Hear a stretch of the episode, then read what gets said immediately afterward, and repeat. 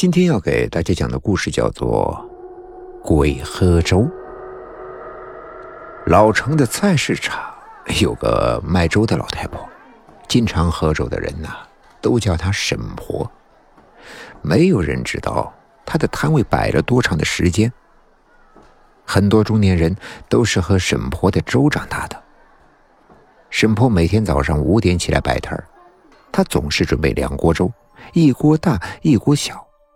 他说：“大的呀，是给人喝的；小的，是给鬼喝的。”有个经常在沈婆的摊位上喝粥的高中生，名字叫做张涛。这个张涛十分大胆，不相信这个世界上有鬼神。一天，他知道了沈婆给鬼做粥的事情，便去问沈婆：“这鬼有没有喝他煮的粥？”沈婆慈祥的笑了笑，告诉他：“每次他给鬼煮的粥呀，都被喝光了。”这张涛不信，他决定看看这到底是怎么回事。这天早上凌晨五点，天还没有亮，街上两三个行人早就把自己裹得是严严实实，生怕自己的皮肤被深秋的风割裂。张涛比平时早起了一个小时。沈婆摆摊的时候，他远远的躲在一边看着。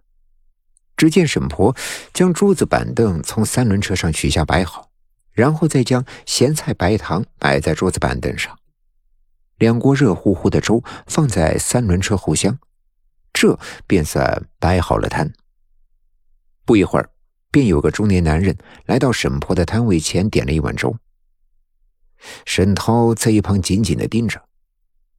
沈婆从大锅里舀了一碗粥，递给了中年男人。中年男人接到粥后，便放在桌子上喝了起来。又来了几个人，来到沈婆的摊位上喝粥，但是见沈婆都是从大锅里舀粥后，张涛有些不耐烦了。他躲在角落里，又冷又饿。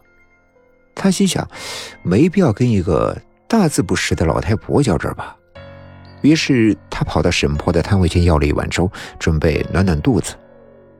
两三下，沈婆便把一碗热腾腾的粥从大锅里舀了出来，递给了张涛。张涛端着热粥，顿时觉得暖和了许多。张涛把粥放在桌上，夹了几筷子的咸菜放进了粥里。正要开吃的时候，张涛突然发现沈婆从小锅里舀了一碗粥。放在了地上，张涛脑袋一震，难道鬼来了？心里激动又有些害怕。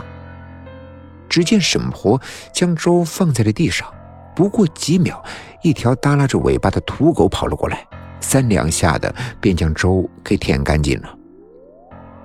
张涛有些失望，他问沈婆：“沈婆啊。”你这小锅里的粥不是给鬼吃的吗？怎么被狗吃了呀？沈婆看着张涛笑了笑，声音很和蔼：“ 小孩子别问那么多，知道太多没好处的。”张涛笑着点了点头，心里却非常的鄙视沈婆。他觉得沈婆是故弄玄虚，分明就是给狗做的粥啊，非说要是给鬼做的。看了看手机，已经是六点了。张涛把粥喝完，便匆匆忙忙的去了学校。张涛是个好奇心非常严重的人，没有弄明白的事情，心里总是想着。在学校的一天，他老是想着沈婆说的话，于是他决定再去观察观察。第二天凌晨五点，张涛又早早的蹲在了沈婆的摊位的不远处。等了半个小时，终于见到沈婆从小锅里舀了一碗粥，放在了地上。昨天那只耷拉着尾巴的土狗又跑了过来，三两下的将粥给舔了个干净。张涛见土狗喝了粥便走了，于是悄悄地跟在土狗的后面。他想看看这狗跟其他的狗有什么区别。张涛跟着狗一直走啊走，不知道走了多久，也不知道走到了哪里。张涛的注意力一直都在狗的身上，根本就没有发现周围有什么异样。又走了一会儿，前面起了大雾，土狗窜进了雾里，张涛也跟着走了进去，穿过了雾层。张涛发现，自己走到了一条街道上，天还是黑漆漆的，街道两边的路灯非常的昏暗，土狗已经不见了踪迹。张涛看了看手机，已经是早上七点。这时候天色应该已经亮了起来，而这个街道却像夜晚一样。张涛觉得有些害怕，他左顾右盼也没有发现一个行人。于是张涛漫无目的的向前走，想碰见人问一问路。走了不多远，张涛看见前面有个熟悉的摊位，一个驼背的老太婆正在摊位的后面舀着。锅里的粥。